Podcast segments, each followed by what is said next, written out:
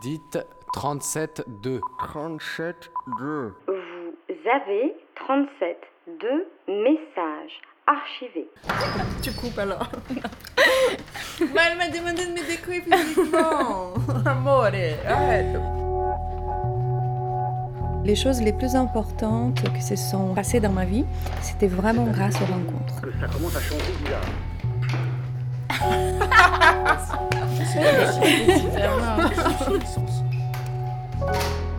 Cette semaine, 37.2 tend son micro à Dani, journaliste franco-brésilienne. Vous ne l'entendrez pas parler de Maringa, sa ville d'origine, ni longuement de Pietra, sa fille dont elle est si fière.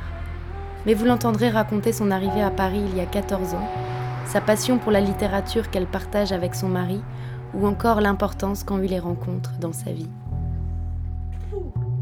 Euh, eu me chamo Daniele. Je m'appelle Dani, Daniel. Eu tenho J'ai 42 42 ans. Eu nasci no Brasil. Je suis née au Brésil. Eu sou franco-brasileira. Je suis franco-brésilienne. E fazem 14 anos que eu moro em Paris. Euh, J'habite à Paris e depuis sou 14 completamente ans. apaixonada por essa cidade. Je suis journaliste. J'ai une fille qui a 22 ans et je suis mariée depuis 12 ans. J'ai la peau claire, les cheveux châtains. Euh, j'ai 1m67 et je suis normalement au menu. Là, j'ai pris quelques kilos, mais j'ai 55 kilos. J'ai décidé de quitter mon pays en 2003. J'ai fait une école de journalisme au Brésil et je l'ai fini en 2002. Et ma mère m'a proposé euh, comme cadeau des fonds d'études un voyage à Paris. J'avais une amie qui habitait à Paris.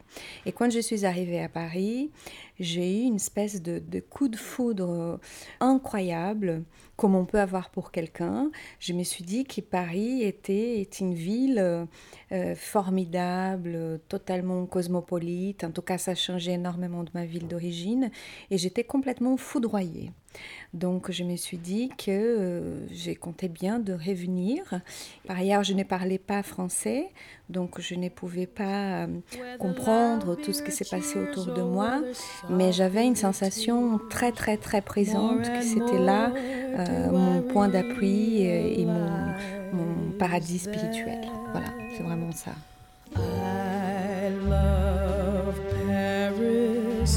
Pour euh, vraiment réussir à m'installer en France, il a fallu vraiment un projet euh, très sérieux, très important, parce que je n'avais absolument pas euh, les passeports européens. Donc je suis rentrée au Brésil après ces, courts séjours à Paris et j'ai eu une réunion, j'ai convoqué ma famille et j'ai expliqué très simplement mon envie de revenir en France. Et euh, évidemment, il a fallu euh, toute une logistique euh, matérielle, parce que Paris, c'est une ville très chère, et surtout, il avait euh, euh, cette nécessité d'avoir un visa, euh, soit de travail, soit d'étudiante. Donc, ce que je fais, c'est qu'avec l'aide de ma mère, euh, j'ai pu m'inscrire dans une école de langue. Ce qui est intéressant, c'est que quand on manifeste l'envie d'étudier en France, on doit d'abord payer l'école, mais sans avoir aucune certitude qu'on aura les visas. Donc c'était vraiment un acte de foi. Je me souviendrai toujours euh, la valeur euh, que j'ai payée à cette école. Euh, donc ça fait quand même 14 ans. Donc c'était une grosse somme, c'était 5 260 euros. Et ma mère a dû faire un emprunt à la banque et elle a pris trois ans de sa vie à pouvoir le payer. Avec cet argent-là, j'aurais pu m'acheter un petit studio au Brésil. Voilà, et donc euh, j'ai payé cette école de langue et je suis venue avec un visa d'étudiante. J'avais des cours de 9h du matin jusqu'à 16h de l'après-midi tous les jours pendant une année. Mais je n'ai pas pu euh, la fréquenter comme il fallait parce qu'à un moment donné, j'ai dû travailler. Donc je n'ai pas eu les diplômes de cette école.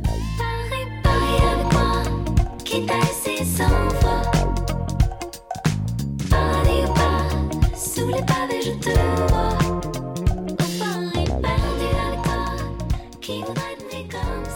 je suis arrivée en France, j'avais pas du tout euh, un projet euh, très clair dans ma tête. Euh, c'est quand on se lance dans une histoire d'amour qu'on ne sait pas du tout de quoi va être fait le lendemain. Je suis arrivée, je savais que je pourrais rester officiellement pendant toute une année. J'avais vraiment un objectif, c'était d'apprendre à parler les français pour ensuite pouvoir euh, essayer de travailler en tant que journaliste.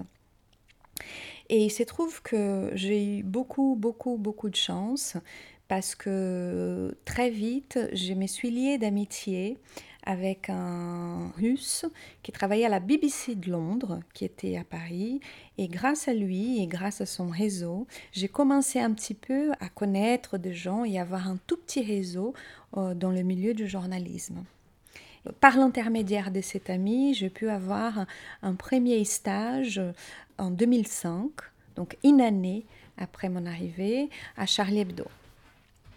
Ce stage, c'était super, euh, c'était super. Il n'a pas duré très longtemps, mais ce qui était hum, simple pour moi, c'est que je ne connaissais pas la légende de Charlie Hebdo. Je ne savais pas du tout euh, que ce journal était un journal historique. Donc je suis arrivée sans aucun a priori et je n'étais absolument pas impressionnée par les gens qui travaillaient là-bas. Et même si je ne suis pas restée longtemps, j'ai dû rester un mois, ça m'a permis aussi de connaître des gens. grâce à toutes ces connaissances, tous ces gens qu'on rencontre, ça m'a ouvert beaucoup de portes. Marvelous. You should care for me. Alors, quand je suis arrivée à Paris, comme j'étais dans une espèce d'état de grâce, je fais abstraction. en fait, j'avais même pas les outils pour comprendre qu'il y avait un énorme écart entre ma façon d'être, culturellement parlant, la façon d'être des, Français, notamment des Parisiens. Donc au départ, je, n'arrivais pas à lire ces différences-là. Euh, j'ai commencé à comprendre qu'il y avait des différences culturelles extrêmement importantes. Je vous donne un exemple très simple. Au Brésil, euh, nous sommes très tactiles. Et quand je suis arrivée à Charlie Hebdo, bah, j'étais très tactile justement. Et on m'a dit voilà euh, euh, c'est très sympa mais il faut essayer peut-être de gommer un petit peu ça parce que ça peut être mal compris etc euh, donc c'est très difficile de pénétrer dans la culture française. C'est pas du tout un jugement de valeur, c'est un constat très froid. Il y a une culture qui est très très très puissante et très enracinée. Et c'est pour ça qu'il nous faut beaucoup de temps pour comprendre quelles sont vraiment les différences. En revanche, il y a quelque chose que j'aimerais bien signaler, c'est qu'en tant que brésilienne, je me suis toujours euh, sentie privilégiée parce qu'il y a énormément de sympathie d'empathie des Français envers les, les Brésiliens. Oi, Najá, se você quiser, me fala o que você precisa que eu mando para você de presente pela mamãe. Quando ela vier, eu mando um para você. O que, que você gostaria? Faço questão de comprar para você, tá? Alors, la question de la langue, c'était à double tranchant parce que d'une part, je sentais qu'il y avait encore une fois énormément de sympathie et beaucoup de patience. C'est-à-dire que j'ai toujours ressenti beaucoup de tolérance envers celui qui essaye de parler les français. Donc, dès que tu essayes et que tu t'aimais et que tu n'as pas peur du ridicule, il y a une tolérance qui est très avenante, qui est très sympathique et donc du coup on a vraiment envie de s'y lancer. En revanche, même après avoir appris les français, professionnellement, j'ai dû travailler pendant très longtemps en tant que journaliste brésilienne en France. C'est-à-dire que c'était toujours quelque part lié au fait que je sois brésilienne. Et c'est assez récent. Euh, l'année dernière, j'ai pu travailler à France Culture en tant que journaliste, tout simplement. Et c'était très réjouissant pour moi. Tous les journalistes étrangers vous diront la même chose. Ça limite énormément quand on doit simplement être un ambassadeur de son pays en tant que journaliste. Il y a une chose que j'ai vraiment eu l'occasion d'apprendre hum, pendant ce long séjour en France, c'est que les choses les plus importantes qui se sont passées dans ma vie, c'était vraiment grâce aux rencontres. J'ai des amis que j'ai connus quand je suis arrivée. Heureusement, la grande majorité, ce sont toujours des amis. Et c'est grâce à ces gens-là que j'ai eu euh, l'opportunité de commencer à travailler. Et j'ai l'impression j'ai même la certitude que les rencontres, ce sont les meilleures choses qui m'ont pu arriver dans ma vie et qui m'ont enrichi beaucoup plus que toutes les expériences que j'ai pu avoir par les biais du travail ou ailleurs. Il y a quelque chose que j'aime beaucoup en France qui n'est pas tout à fait euh, d'actu au Brésil, c'est qu'en France, on peut avoir des amis qui ont des, âges très différents des nôtres, alors qu'au Brésil, on est vraiment très euh, euh, cantonné à avoir des amis de notre âge. Et, euh, et donc, je remercie euh, à tous ces gens-là que j'ai rencontrés et qui ont eu beaucoup d'ouverture d'esprit et beaucoup de patience avec moi. Alvorada, lá no que beleza. Ninguém chora. Il y a quelque chose qui me manque au Brésil, c'est le soleil. le soleil me manque beaucoup. Hum, euh, une espèce d'innocence aussi euh, brésilienne. Les Brésiliens on ne sont pas, on ne sait pas du tout qu'est-ce qui est le cynisme. On n'est pas cynique, mais on est surtout très premier degré. Il y a une espèce d'innocence brésilienne, une espèce de chaleur comme ça, que me manque un peu. Et euh, les climats. J'ai vraiment, je me suis rendu compte qu'au Brésil, il y avait du soleil presque tous les jours pendant, durant toute l'année, quand je suis arrivée à Paris. Parce que j'ai dû me confronter aux saisons. Alors, les saisons n'existaient pas au Brésil, en tout cas, c'est pas très marqué. Nous avons l'été et l'été. Et donc, les climats me, me, me manquent. Euh, la musique brésilienne me manque. Et euh, il y a aussi une joie de vivre brésilienne, typiquement brésilienne, qui me manque parfois. Et je sens que, que hum, des fois, j'ai envie de la... hum, J'ai l'impression que je la perds un peu. Parce que euh, je suis toujours très amoureuse de cette ville, mais c'est une ville qui est plutôt grise, c'est une grande capitale, c'est une ville qui peut être très très dure. Et euh, je sens que des fois, je perds un petit peu ma légèreté.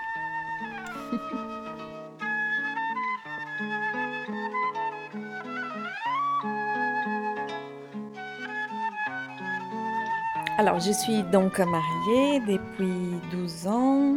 J'ai une fille qui a 22 ans, qui a vécu plus en France qu'au Brésil et qui est vraiment un être assez hybride parce qu'elle est vraiment moitié brésilienne, moitié française.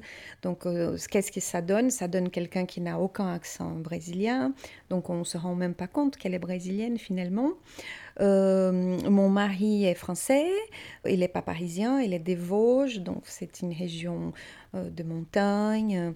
Nos valeurs sont plus ou moins les mêmes, c'est-à-dire nous sommes assez euh, assoiffés de, de l'ailleurs, l'ailleurs, on peut dire ça, assoiffés des voyages, des langues, de toutes les cultures. Nous avons énormément de curiosité. Je dis ça, ça peut paraître très prétentieux, mais je vous réponds tout simplement. Donc nous sommes très curieux et nous aimons euh, beaucoup euh, la littérature de manière assez euh, désespérée. C'est encore plus poussé qu'éboulimique parce que c'est presque comme si les livres allaient nous sauver de quelque chose, d'une condition humaine. Tous les trois, Pietra, elle est comme ça aussi. On a des grandes attentes par rapport à la littérature. J'ai juste l'impression que on cherche quelque chose qui, qui nous manque et on doit restituer ça par les biais des livres. Donc voilà, donc on est assez similaires. Et euh, culturellement parlant, euh, je vois pas trop de différences non plus parce que mon compagnon est quelqu'un qui est très joyeux, qui a une capacité de résilience euh, très forte. Et donc pour les coups, j'ai l'impression qu'on est un peu de, de jumeaux quelque part. Gaël était mon rédac chef. On travaillait dans une émission de sport. J'ai connu Gaël et tout, les, les, jours même, je suis tombée complètement amoureuse de lui. Au bout d'un mois, j'ai lui écrit une lettre d'amour en me déclarant. Il a lu la lettre et il m'a dit qu'il ressentait exactement les mêmes choses. Et on s'est mis ensemble très vite.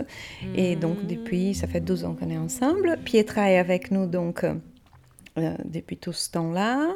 Ça s'est très bien passé très vite. Ça m'embarrasse de dire ça parce que j'ai l'impression que je suis en train de vendre quelque chose, euh, mais c'est parfait. en fait, comme maintenant j'ai 42 ans, l'avenir pour moi représente quelque chose d'autre. C'est-à-dire que je ne pensais pas du tout à l'avenir. Maintenant, je pense euh, beaucoup à l'avenir et j'essaye surtout de me concentrer dans les présents. C'est une banalité, mais j'essaye de bien vieillir. Et j'essaye de mettre en place tout ce que, dont j'ai toujours eu envie de faire, c'est-à-dire euh, d'être encore plus près de, des livres. Je ne sais pas de quelle manière. J'ai toujours euh, rêvé de pouvoir écrire. Et l'année dernière, je me suis rendu, compte que peut-être c'était vraiment un rêve, euh, que je ne suis, je me sens pas capable d'écrire un, roman ou quelque chose comme ça. Je pense que j'ai fait le deuil de ça. Mais j'aimerais, l'avenir, je l'envisage. Euh, de manière euh, très simple. J'aimerais continuer à travailler en tant que journaliste, euh, voyager au maximum et apprendre au maximum de choses avec les miens. Et je sens qu'il y a une espèce d'apaisement qui se met en place parce que j'ai pas l'impression que jusqu'il y a 4 ou 5 ans, je me sentais pas si apaisée que ça. Et aujourd'hui, j'ai l'impression que je prends les choses de manière plus sereine. Je suis plus armée. Voilà. Vous venez d'entendre Dani dans 37.2, un portrait réalisé par Marine. Retrouvez-nous sur radiocampusparis.org et sur les réseaux sociaux. outro verme, uma cigarreta. Ok. Então, eu ia ler.